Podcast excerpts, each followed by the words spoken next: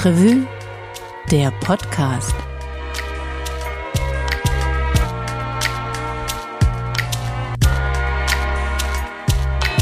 Hallo, ich bin Christian Wertschulte und das ist der Stadtrevue Podcast, der Podcast vom unabhängigen Monatsmagazin aus Köln. In Köln Rad zu fahren, das macht ja jetzt echt nicht immer Spaß. Und wenn ich sage nicht immer, dann meine ich, naja, eigentlich fast gar nicht. Die Radwege, die sind schon ganz schön eng, auch sehr häufig im schlechten Zustand und sehr, sehr oft müssen wir Radfahrenden uns den engen Raum dann auch noch mit FußgängerInnen teilen. Aber in der Kölner Innenstadt, da gibt's eine Ecke, wo das Radfahren wirklich richtig viel Spaß macht. Und zwar ausgerechnet dort, wo man es nicht erwartet, nämlich auf den Ringen rund um die Innenstadt. An vielen Stellen gibt es dort heute sehr schöne Radstreifen. Die sind sogar so breit, dass man nebeneinander fahren kann, beziehungsweise dass sich zwei Radfahrende überholen können. Verantwortlich für diesen Fortschritt ist eine Initiative, die heißt Ringfrei. Und weil wir uns in der aktuellen Stadtrevue mit Initiativen beschäftigen, die ihr Fädel lebenswerter machen wollen, haben wir uns gedacht, Mensch, laden wir doch mal eine ein, die das schon geschafft hat. Ich freue mich deshalb besonders, dass Reinhold Goss zu uns in den Podcast gekommen ist. Der hat Ringfrei nämlich mit vielen anderen ins Leben gerufen. Hallo Reinhold. Ja, grüß dich, Christian. Reinhold, du trägst ja eigentlich so viele Hüte. Ähm, also ähm, ich will jetzt gar nicht sagen, was du alles machst. Vielleicht stellst du dich erstmal selber vor. Ja, ich bin Reinhold Goss, ähm, inzwischen Vater von zwei erwachsenen Töchtern. Ähm, war eine Zeit lang, weil du die vielen Hüte ansprachst, ähm, ähm, Vorsitzender der Stadtschulpfligschaft, also der Elternvertreter von Eltern, die ihre Kinder in Kölner Schulen haben. Und daraus entsprang so ein ganz klitzeklein wenig der nächste Hut. Den einen trage ich auch schon länger nicht mehr. Ich habe wundervolle Nachfolger, Nachfolgerinnen. Entstand dann die Initiative auf meine Anregungen hin, die unter Ringfrei bekannt geworden ist. Und ähm, den dritten Hut, vielleicht kommen wir da gleich später nochmal drauf, das darauf spielst du vielleicht an, des Titels des ehrenamtlichen Fahrradbürgermeisters. Genau, ehrenamtlicher Fahrradbürgermeister.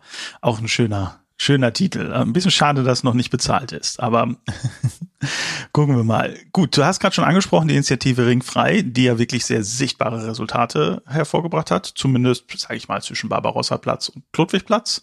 Ähm, Geht es im Prinzip darum, dass ihr euch dafür eingesetzt habt, dass die Ringe rund um die Kölner Innenstadt für den Fahrradverkehr sehr, sehr viel besser werden.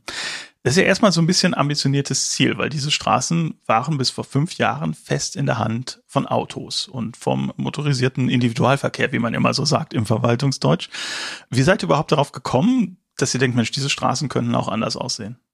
Ja, das war wirklich Betroffenheit. Also damals waren meine beiden Töchter jünger. Und äh, 2015 im Oktober, das war der Startschuss, wenn man das so sagen möchte, ähm, passierte leider hier in Köln äh, mehrere Verkehrsunfälle. Eine ganz schreckliche Reihung, die sich zum Glück auch nie wiederholt hatte. Und als ähm, Anwohner der Ringe hatte mich dann sehr bewegt der Unfall hier gerade um die Ecke an der Beethovenstraße, wo eine Frau von einem rechtsabbiegenden LKW überrollt wurde. Und weil ich ja ein bisschen in der Politik verankert war, qua Amtes als Elternsprecher saß ich auch im Schulausschuss, hatte ich schon ähm, Kontakte zur Politik und habe da unserem Bezirksbürgermeister, der immer noch der Alte ist, der Andreas Hubke, gesagt, so und jetzt machen wir eine Demo und nichts verändert sich. Und in diesem Gespräch ist dann diese Idee von Ringfrei geboren worden, äh, wo er sagte, mach mal einen Bürgerantrag, beantrage mal richtig, was hier die rechte Spur den Radfahrern, dass sich hier mal was fundamental ändert. Und diesen Ratschlag habe ich angenommen und habe meinen ersten Bürgerantrag in meinem Leben geschrieben. Ja gut, aber das hast du ja wahrscheinlich nicht alleine gemacht. Ähm, also einen Bürgerantrag können natürlich alle stellen, alle Privatpersonen auch, aber wenn man sich da nicht Verbündete sucht, dann verläuft der ja relativ schnell. Wie bist du denn da vorgegangen? Was für Verbündete hast du dir gesucht? Ich meine, einen hattest du ja offensichtlich schon, den äh, Bezirksbürgermeister. Aber wie läuft sowas ab, wenn man denkt, Mensch, jetzt mache ich auch was und habe dann auch vielleicht die Vorstellung, na, da könnte sich auch was raus ergeben. Ja, das war wirklich eine, eine Reise erstmal so ins, ähm, ins richtige Neuland. Ähm, ich war damals nicht in der Fahrradszene verankert. Ich bin da dazugekommen und die haben mich sicherlich auch so ein bisschen angeguckt, so ein bisschen, war ein bisschen exotisch und gesagt, hier, ich habe noch eine Petition aufgelegt, aber ähm, die Zeit war reif und ähm, ich musste da niemand mehr überzeugen. Als äh, es gab dann vom ADFC und von den anderen Verbänden eine ähm, Demonstration Stoppt das Töten der Radfahrer. Also schon auch eigentlich martialischer Titel, aber das passte dahin.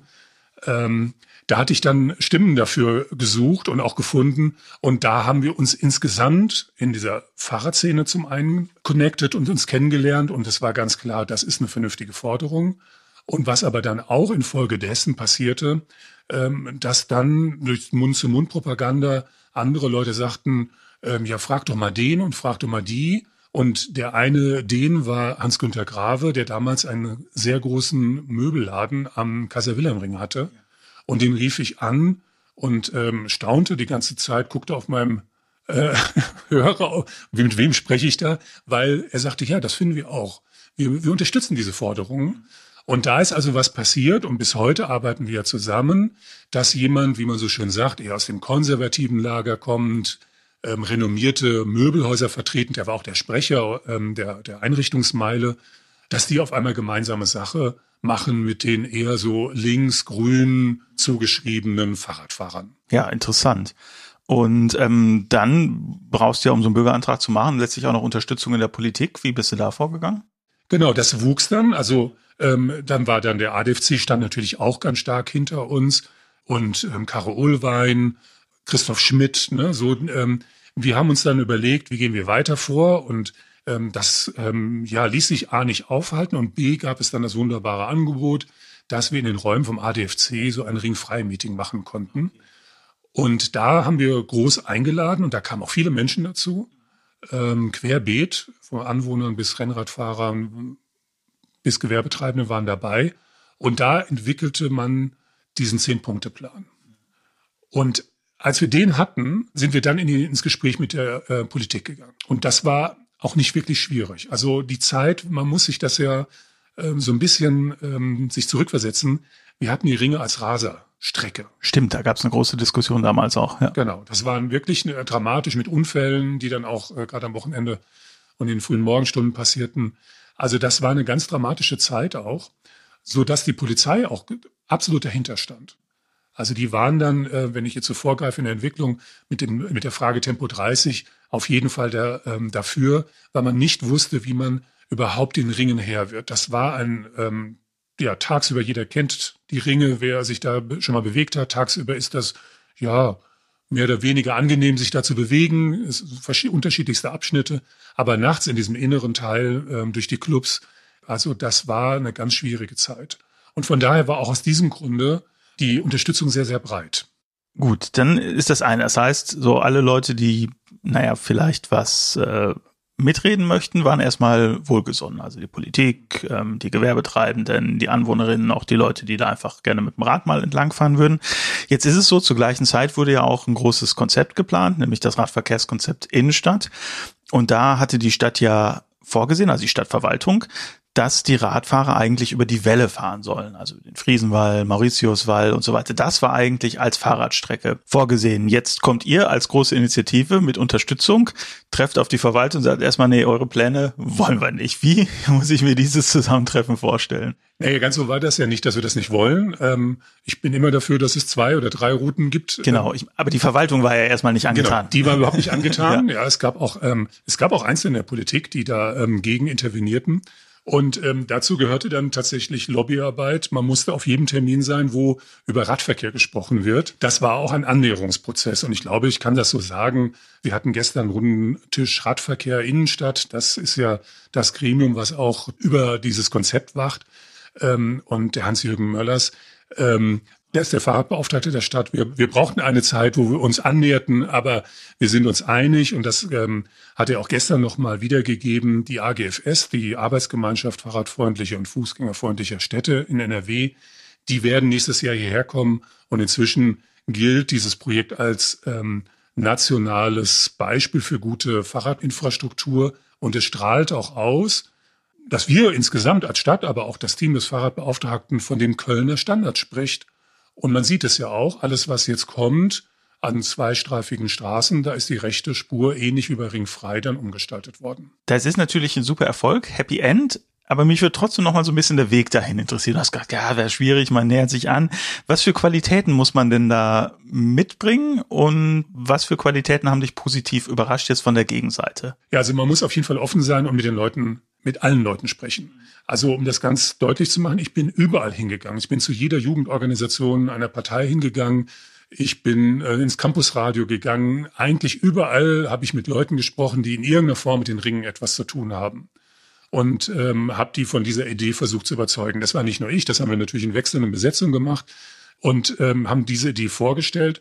Und von daher war die schon mal breit im politischen und in den Gremien, die in irgendeiner Form was mit Mobilität zu tun hatten, war die schon mal zumindest bekannt. Das war sehr wichtig. Und wir haben auch ganz stark uns konzentriert erstmal auf die Bezirksvertretung 1, Innenstadt Deutz. Ähm, das ist so ein Credo, was ich trage, so ein politisches Mantra. Wir müssen unten anfangen und äh, die Bezirke sind der Hort, wo es starten muss, ja. mit dem man zusammenarbeiten muss und das wirklich auch fraktionsübergreifend. Das ist ganz, ganz wichtig, ähm, weil wir hatten ja auch dazwischen eine Wahl. Es kann ja dann immer in so einem Prozess passieren, dass die Mehrheiten sich einfach ändern. Und wenn man dann auf einmal ähm, keine einvernehmlichen Beschlüsse herbeigeführt hat und das Ganze droht dann zu kippen, das wäre sehr, sehr schade für die ganze Arbeit. Wie kriegst du sowas denn hin? Also wie viel Zeit muss man dann denn investieren? Das klingt ja gerade nach dem, also äh, sozusagen, ähm, als hättest du ähm, naja, ich will jetzt nicht sagen, dein Hobby zum Beruf gemacht, aber als wäre sozusagen dein Engagement ein sehr großer Teil deines Lebens äh, geworden. Das ist es sicherlich. Ähm, und meine Kinder ähm, haben mir das zum Teil übel genommen. Ich habe gedacht, ähm, die sind ja schon fast äh, die Jüngste aus der Pubertät raus und so weiter. Also wenn du die heute fragst, dann sagen die, ah, du warst nie da. Ich würde sagen, das stimmt nicht ganz so, aber so sind die verschiedenen Sichten. Ähm, es sind viele ähm, Nachmittags- und Abendstermine. Äh, und ähm, seltener so ein Termin wie wir jetzt, ähm, 14 Uhr oder vormittags, aber auch das passiert, wo man mal eben rüberspringt. Ich bin freiberuflich, von daher kann ich das etwas besser organisieren als Menschen, die so durchgetaktet sind und jüngere Kinder haben. Das zeigt auch schon, ja, dass da besondere Situationen zusammenkommen müssen, damit man überhaupt so etwas leisten kann. Ja, das merkt man auch so ein bisschen, wenn man sich Initiativen anschaut. Das sind oft sehr junge Menschen, die halt äh, quasi vor der Gründung der Familie stehen, die vielleicht gerade noch im Studium stecken oder ähm, sogar noch in der Schule sind oder halt ähm, irgendwie eine andere Form von Ausbildung machen. Und dann halt oft eine Generation, ich sag jetzt mal 50 plus, Leute, die sozusagen einerseits im Berufsleben gefestigt sind, aber andererseits dann auch familiär nicht mehr so eingebunden sind. Ähm, man macht aber Politik ja im Prinzip für alle. Ähm, siehst du da ein potenzielles Problem oder wie, wie funktioniert das, dass man sozusagen versucht, möglichst breite äh, Leute einzubinden? Du hast gerade schon erzählt, ja, man redet mit vielen Menschen, aber gibt es auch Menschen, wo, wo du sagen würdest, okay, da muss ich mich ein bisschen mehr anstrengen, um überhaupt mit denen ins Gespräch zu kommen? Wo siehst du da so potenzielle Lücken eventuell? Tja, das, das ist wirklich ganz schwer zu sagen. Also ähm, zum damaligen Zeitpunkt hatte ich jetzt nicht das Problem, auf, ich bin, wurde damals vermutlich immer Grün zugeordnet, bin ein grünes Mitglied, nachdem ich die meine Stadtschulpflichtschaftskarriere, äh, wenn ich das so sagen will, aufgegeben habe. Und, und dann habe ich auch noch ein bisschen gewartet bei Ringfrei, weil ich das, diese beiden Projekte nicht vermengt wissen wollte. Aber man hat, glaube ich, schon immer so ein bisschen gedacht, naja, das wird ein Grüner sein. Aber mir war das schon wichtig, dass ich da mit jedem ins Gespräch komme.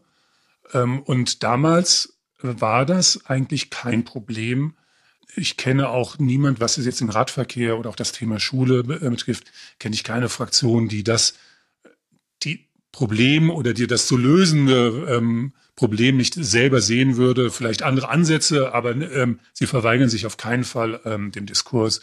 Und das fand ich immer sehr, sehr angenehm und hoffe, dass wir das auch weiter so pflegen können. Das denke ich aber auch mit den anderen jungen ähm, Initiativen, die ich so kennengelernt habe, habe ich bisher keine kennengelernt, wo ich sagen würde, oh, das ist jetzt aber, ähm, wenn ich jetzt mal so links, rechts, also ganz, ganz weit links und da ähm, wird um Raum geht für Fußgänger und für ähm, Radfahrende, nämlich in Deutsch. Initiative Deutsch Autofrei ist jetzt in einem Versuch erstmal die Deutscher Freiheit quasi für Autos gesperrt worden. Ähm, wir haben die Initiative auch in der aktuellen Stadtrevue porträtiert. Da gibt's aber jetzt eine große Debatte drüber und in der machen gerade die Einzelhändler und Händlerinnen an der Deutzer Freiheit sehr stark auf sich aufmerksam, indem sie sagen, das funktioniert nicht für uns. Uns bleibt die Kundschaft weg. Jetzt ist es so, es ist eigentlich ein Standardargument. Man hört das immer. Ähm, auch bei der Ehrenstraße, äh, die jetzt mittlerweile autofrei ist, war das ein Argument. Dann können die Menschen nicht mehr bei uns parken. Du hast gerade schon gesagt, Einrichtungsmeile, Möbelhäuser am Kaiser Wilhelm Ring. Da hat's aber geklappt. Mit welchen Argumenten seid ihr da angekommen? Ja, also bei der Möbelmeile, da haben wir die großen Schaufenster zum Beispiel und die sind sehr darauf angewiesen, dass die Menschen am Wochenende oder zu den Zeiten, an denen sie da vorbeikommen und da vorbei flanieren, ähm, das auch tun können. Also das teure Glas müssen die bezahlen in Form von hohen, hohen Mieten. Und ähm, da möchte man natürlich nicht gleichzeitig das Gefühl haben, dass ich von hinten vom Fahrradfahrer angerempelt werde, weil es einfach zu eng ist, so wie es halt gewesen ist. Genau, weil der Radweg war da ja noch auf dem Bürgersteig zu dem Ganz Zeitpunkt, genau. ja. Ähm, und das war zum Beispiel ein, ein Argument. Äh, die Gastronomie sah das ähnlich, schielte sicherlich auch ähm, gleich auf mehr Platz. Und wer damals da auch Rad gefahren ist, der weiß ja, wie, wie eng man da an den Tischen vorbeigefahren ist. Ne? Also da gab es jetzt wirklich bei dieser speziellen ähm, Kundschaft, also bei den Anliegern, ähm, so gut wie keine äh, Zweifel. Da gab es natürlich das Fragen, Fragen wie das Laden und Liefern. Und das war natürlich auch gut, mit Hans-Günter Grave einen Experten dabei zu haben, und das war auch immer ein ganz gewichtiger, ähm, äh, ja, ein gewichtiges Fund auf der einen Seite, dass wir gesagt haben, wir sorgen dafür, dass ihr vernünftige Lade- und Lieferzonen bekommt. Und ich glaube, das ist ähm, relativ gut geglückt. Klar, das ist natürlich ähm, für ein Möbelhaus unglaublich wichtig, äh, dass äh, sozusagen die Möbel auch aus dem Geschäft dann zu den Kunden und Kundinnen gebracht werden können. Das darf man nicht unterschätzen. Und äh, da sagst du also, früh, früh auf die Leute zugehen hilft auf jeden Fall und auch gucken, wo sind eventuell gemeinsame Interessen. Und wenn es zum Konflikt kommt, was macht man dann?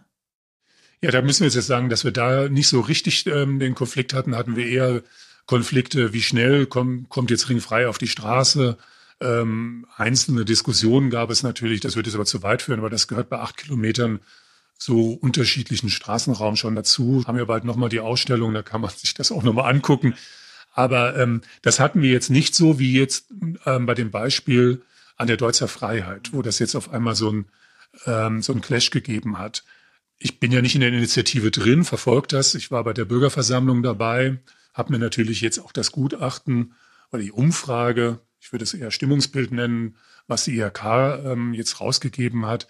Und da sieht man doch, dass es ähm, gerade im Moment ähm, etwas fehlt. Das, was wir hatten, dass man so das Gemeinsame schon betont hat. Und hier wird ähm, das Trennende betont. Das habe ich der IHK auch geschrieben bei ihrem Posting bei Facebook. Also sie sind ganz stark in Konfrontation getreten, rudern jetzt wieder zurück. Sie wären ja doch ähm, diejenigen, die versuchen, jetzt da lösungsorientiert heranzugehen. Aber das ist ja eine Form von Publikumsbeschimpfung, was sie da machen. Sie tun ja so, als wären die anderen nicht die Kunden derjenigen Geschäfte, die dort angesiedelt sind. Sie sagen selber, sie sind nicht die Einkaufsmeile, sind keine hohe Straße. Richtig, sie dienen der Nahversorgung und dann sollten sie sich auch zuwenden den Menschen, die da in der Nähe wohnen. Ja, das ist ähm, in der Tat, ich war auch tatsächlich am Wochenende zum ersten Mal da und habe da Kaffee getrunken und das ist schon schön, äh, muss man sagen. Es macht tatsächlich jetzt sehr viel Spaß, da auch zu sitzen. Das ist ja auch so ein ähm, Kopfsteinpflaster, was relativ laut ist, wenn da Autos drüber fahren. Das ist schon sehr viel angenehmer, als es vorher war. ähm, genau, das ist so ein Punkt, ähnlich bei der Ehrenstraße auch. Ähm, wir alle wissen, wie viele Parkplätze es gibt auf der Ehrenstraße. Hm, ich glaube, wenn ich sage zwei Dutzend äh, waren es ungefähr, dann ist das schon hoch geschätzt. Ähm, es ist aber letztlich immer eine Fußgängerzone auch gewesen. Also Menschen gehen da ja entlang und sind auch, als die Autos noch durchfahren durften, regelmäßig auf der Fahrbahn gelaufen, einfach weil da viel zu wenig Platz war. Und das ist dann schon so ein bisschen interessant, wie dann immer der Parkplatz und die Kunden, die mit dem mit dem Auto kommen, da so hochgehalten wären, während sozusagen die breite Masse, von der geht man irgendwie aus, dass die sowieso kommt. Also so richtig leuchtet mir das nicht ein. Gut, ist vielleicht bei anderen Straßen was anderes. Äh, äh, gibt ja auch Leute, die legen sehr viel Wert darauf, dass sie ähm, gesehen werden mit ihrem Gefährt am Wochenende in der Stadt. Ja, nur ganz kurz. Natürlich haben wir das, aber das sind ja natürlich keine Kunden. Die fahren dann durch, um gesehen zu werden, aber in der Regel kaufen die denn bei den anliegenden Geschäften nicht ein. Vielleicht sind sie in der Gastro unterwegs. Jetzt hast du gerade schon gesagt, es gab so einen Konflikt darüber, wie lange das dauert. Das würde mich mal interessieren. Was war denn dein Zeithorizont, als ihr angefangen habt mit Ringfrei? Ja, ich habe das ja immer mal so als Kunstprojekt getauft gehabt und dachte, das hat ein Ende von vier Jahren. So, das habe ich mir mal so innerlich gesagt. Jetzt sind wir bei sieben Jahren ähm, und es wird auch noch ein achtes Jahr werden. Ja, hätte ich das gewusst, weiß ich nicht, ob man das dann noch weiter so äh, angegangen wäre, wie wir es angegangen sind. Ähm, ich habe mit niederländischen Architekten gesprochen, die haben gesagt, ach komm doch mal bitte nach Amsterdam. Wir haben hier auch große Probleme, das ist ja relativ schnell. Und äh, durch die Ausstellung war ja nochmal so eine Rückschau für, für mich selber. Und da müssen wir sagen, ja, das in vielen Sachen hat sich echt einiges bewegt. Ja, wir waren ein Jahr später gab es hier die ersten Teile von Tempo 30, die ersten Teile, wo Radfahrer am Hansaring auf der Straße waren, gab es auch ganz schlimme Situationen, die wir gar nicht toll fanden. Aber wenn man diese ganze Entwicklung betrachtet und ähm, gestern wurde auch noch mal angekündigt, jetzt noch diesen Monat, als Ende November, äh, wird es am Rudolfplatz ähm, dieses fehlende Stück, weil die, die, die Baustelle aufgehoben wird, genau, wird sogar im heiligen Weihnachtsverkehr ähm, noch ein bisschen mehr Straße eingefärbt. Da muss man sagen, also die legen sich ins Zeug und wir werden schneller. Ähm, die, die Erfahrung, die die Verwaltung jetzt gemacht hat und die alle anderen Gewerke drumherum gemacht haben, die ähm, zeichnen sich durch ja, positiven äh, Beschleunigung aus. Ne? Das finde ich schon ganz schön zu beobachten. Auch wenn man manchmal so als Außenstehender denkt, meine Güte, hätte den Strich nicht weiterziehen können. Stimmt so ein bisschen. Ist das, würdest du sagen, war das für die Verwaltung auch eine neue Erfahrung? Weil, ähm, naja, dass sozusagen die Zeithorizonte, die man als Bürger und Bürgerin wahrnimmt, in denen man denkt, wie Sachen passieren könnten und die ähm, Zeithorizonte, die die Verwaltung oft ausgibt, ähm, die liegen ja oft sehr weit auseinander. Wie würdest du das einschätzen? Ist das für die auch was Neues gewesen? Haben die, haben die gelernt, schneller zu arbeiten? Merken die, Mensch, wenn öffentliches Interesse da ist, priorisieren wir auch was? Was glaubst du liegt dahinter? Ja, das ist auch wieder so eine Gemengelage gewesen. Es kam ja noch hinzu, dass ähm, viele neue Stellen hinzugesetzt worden sind. Das Team hat sich vergrößert. Es kamen sehr junge ähm, Ingenieure dazu, die die Planung ja auch mit Leidenschaft gemacht haben. Das konnte man gleich sehen. Die haben Videos gedreht, da kamen auf einmal andere Formate der Präsentation rein. Das hat so insgesamt, glaube ich, das Denken in diesem Amt, und jetzt sind es ja zwei Ämter, ähm, verjüngt ähm, und dynamischer und moderner gemacht. Und die wollten und wollen natürlich auch was reißen im besten Sinne und möchten daran mitarbeiten, dass das hier doch mal eine Fahrradstadt wird. Ist natürlich auch sozusagen äh, im Eigeninteresse, denn äh, du hast ja gerade schon gesagt, Kölner Modell, das ähm, äh, weiß ich nicht, ob man das Wort vor fünf Jahren für den Radverkehr in den Mund genommen hätte. Genau. Hier. Und das ist natürlich äh, für alle Menschen, die da irgendwie engagiert sind, auch was, womit sie sich dann weiter bewerben können, falls Köln endlich mal, naja, die Ringe frei hat. Was würdest du denn sagen, ähm, zum Schluss, was, was können andere Initiativen vielleicht von euch lernen und was würdest du sagen, na, wo haben wir Fehler gemacht, das würden wir anders machen in der Rückschau? Also Fehler kann ich jetzt nicht so sagen, es klingt so ein bisschen vermessen. Das war so ein Prozess, in dem man ähm, manchmal das Gefühl hatte, da schreibt irgendjemand anders so ein Drehbuch und das läuft irgendwie so. Ähm, von daher, das wird anderen auch gehen, diese Situationen, die sich dann ergeben, manchmal Gespräche, sind manchmal wirklich Zufälle dann auch, das kann man gar nicht so planen.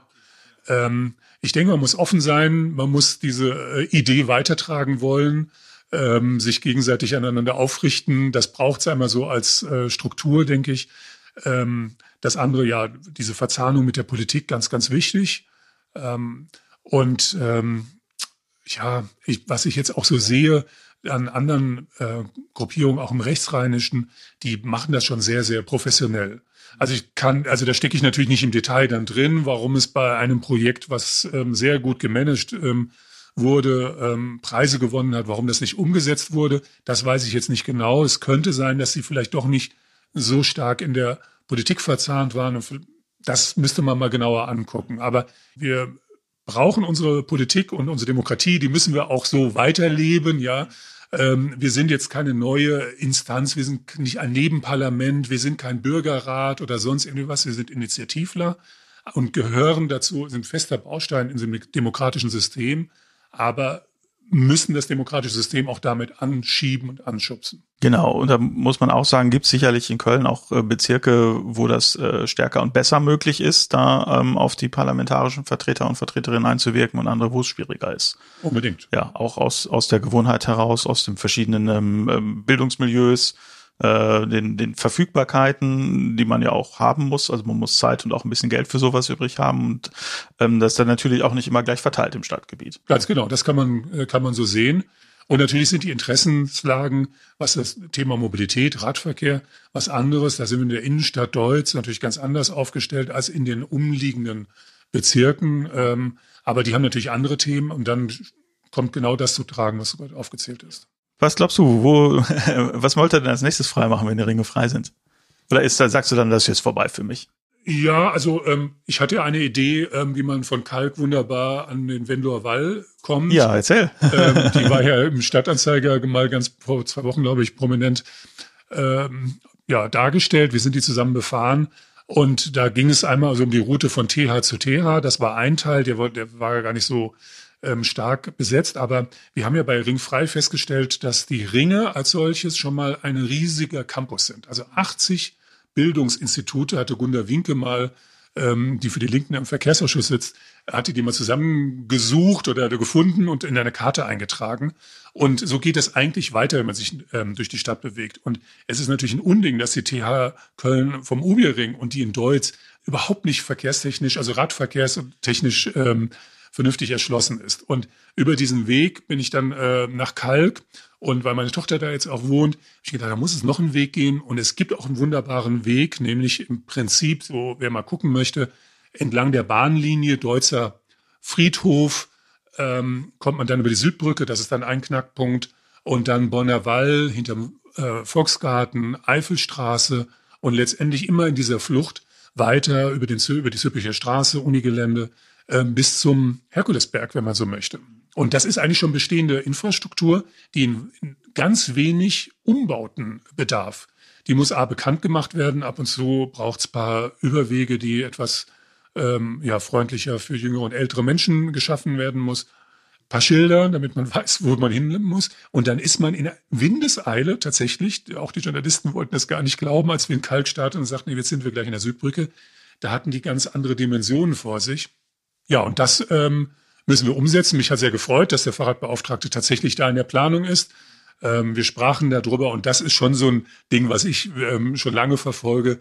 Und es könnte sein, dass das vielleicht in die Richtung geht, dass eine Brücke gebaut wird über die Richard-Wagner-Straße, Aachener Straße. Und zwar wird die angeflanscht an die jetzige Bahnlinie. Und das könnte deswegen gehen, weil ähm, das sowieso freigehalten ist, damit die S-Bahn-Linie irgendwann mal dahin gebaut wird. Aber bis die gebaut wird, könnten wir zwischenzeitlich da eine schöne Radstrecke hin. Prima, und dann könnte man wirklich sehr gut durch den Grüngürtel nämlich fahren. Während genau. man jetzt auf diesem etwas hm, auch nicht immer so guten Radweg entlang der ähm, inneren Kanalstraße fährt. Genau, und wenn man, und die Konflikte ähm, sind ja deutlich inzwischen. Wir brauchen das Grün und wenn da die Radfahrer und die Lastenradfahrer dann durch den eigentlichen Grüngürtel fahren, gibt es zu Recht, oder was ist zu Recht, aber gibt es Konflikte, die wir nicht bräuchten. Ja, und das funktioniert ja sehr gut, nämlich wenn man tatsächlich vom Mediapark äh, Richtung Stadtgarten fährt, kann man eigentlich sehr gut am Bahndamm entlang fahren. Ist äh, eine ganz hervorragende Radfahrstrecke, finde ich zumindest. Ich bin da nämlich oft entlang gefahren, früher. Ja, ähm, glaubst du, das kommt noch in deiner Zeit als Fahrradbürgermeister? Wie lange dauert die noch? Ja, die endet eigentlich ähm, jetzt mit Dezember. Ich werde noch mal verlängern, weil normalerweise ist sie auf zwei Jahre begrenzt. Ich wusste gar nicht, dass ich verlängern ähm, darf. Ähm, aber durch Corona würde ich das ganz gern. Als Fahrradbürgermeister wollte ich jetzt auch nicht unbedingt jetzt eine neue politische Instanz oder eine Gruppierung sein. Ich habe vieles gemacht, wo ich mit Blinden, die Tandem fahren, mit, mit denen bin ich zusammengefahren ähm, natürlich Rennrad ähm, ist das andere, ähm, Critical, Critical Mass. Aber da gibt's noch andere Gruppen, ähm, Bike Bridge, die ähm, Frauen das Fahrradfahren beibringen, Geflüchteten auch eine schöne Initiative, Jelis mit äh, Fancy Woman Bike Ride.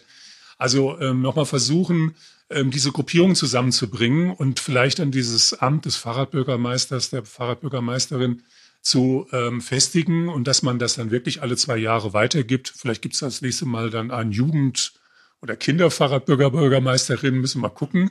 Das wäre jetzt mein Ansinn und das wäre so mein Wunsch. Ähm, äh, das hatte ich auch schon mit der Organisation besprochen, aber dass wir es dann vielleicht weg von dieser niederländischen Organisation hier richtig nach Köln holen, dass das eine feste ähm, Institution wird. Ja, denn tatsächlich ist es auch äh, ein Punkt für uns äh, Medien dann halt immer recht einfach, äh, zu sagen, wir sind jetzt mal unterwegs mit äh, dem oder der Fahrradbürgermeisterin. Genau, das klingt immer, klingt ganz gut. Und ich war letztens in Katowice im Rahmen der Städtepartnerschaft. Und dann kann man ähm, als ehrenamtlicher Fahrradbürgermeister zum stellvertretenden Vizepräsident der Stadt sprechen. Muss man dann nochmal klären, dass das kein offizielles Amt ist. Aber es hat ein Schmunzeln, aber auch eine, ähm, ja, die, die Leute finden es toll. Und ich war jetzt auch nochmal überhaupt mit den ganzen Städtepartnerschaftsvereinen ähm, treffe ich mich am Montag auch nochmal. Aber die waren alle angetan und in allen Städten, ob das in Thessaloniki ist und in allen bewegt sich was im Thema Fahrradfahren und alle finden das wichtig und finden auch so ein Amt ähm, positiv. Also ich habe nicht das Gefühl gehabt, dass man gesagt hat, was ist das jetzt für eine lächerliche Nummer. Und äh, wie ist das Radfahren in anderen Städten? Das ist, ähm, also wir sind gar nicht so schlecht. Und ähm, es machen sich aber jetzt, wenn ich jetzt Katowice zum Beispiel mal nehme, alte ähm, Bergbau. Ähm, Stadt, ähm, ähnlich wie das Ruhrgebiet, Die haben sich ähm, auch in Windeseile aufgemacht und haben gezeigt, dass ähm, da was geht. Die haben viel für den Geh, äh, also für Fußgänger gemacht. Radverkehr haben so oft auf den Fußverkehr noch draufgedenkt. Aber dafür, dass sie sozusagen von Null gestartet sind, ist das wirklich ganz klasse. Ich habe mich sehr wohl gefühlt dort. Ähm, da haben viel mehr Zebrastreifen, da geht man über einen Zebrastreifen rüber, obwohl man gar nicht rüber wollte, aber das Auto hat gehalten, weil ich wusste, 50 Meter weiter kann ich auch wieder zurückkommen. Das ist ja so ein Problem hier in Köln, wo man dann wirklich dann länger laufen muss. Ähm, da sind die ganz gut unterwegs. Aber ich denke, wenn Köln ähm, nicht mehr sagt, ja, die anderen Städten hätten so vor vielen Jahren wie in den Niederlanden angefangen, das stimmt auch gar nicht, dieses Narrativ. Ähm, es gibt Städte, die haben wir auch spät angefangen. Wir müssen das jetzt wollen und weitermachen. Und ich denke, so eine Rolle rückwärts, wie die CDU jetzt gezeigt hat, ich glaube auch nicht, dass sie da alle Mitglieder mitnimmt. Ich kenne einige, mit an manchen fahre ich auch Fahrrad. Ähm, das kann nicht der Weg sein. Und für eine Metropole gehört sich das, dass wir ähm, ja eine gute Fuß- und eine gute Radinfrastruktur bekommen. Vielen Dank, Herr Fahrradbürgermeister Reinhold Goss. Dankeschön.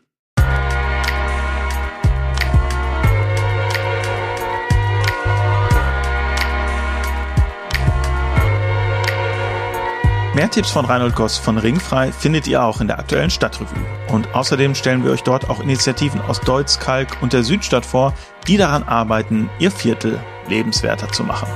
Kaufen könnt ihr die Stadtrevue an vielen Bütchen in Köln oder auch auf unserer Homepage, das ist stadtrevue.de. Uns würde sehr freuen, wenn ihr Lust hättet, uns damit zu supporten. Und wenn ihr uns lieber hört anstatt lest, ist auch kein Problem. Auf stadtrevue.de slash support könnt ihr diesen Podcast unterstützen. Wir hören uns dann nächsten Monat wieder. Dann geht's im Stadtrevue Podcast um die Debatte zu Kölner Großprojekten wie der Oper und warum diese eigentlich immer teurer werden als geplant. Ich freue mich, wenn ihr dann wieder dabei seid. Bis dann.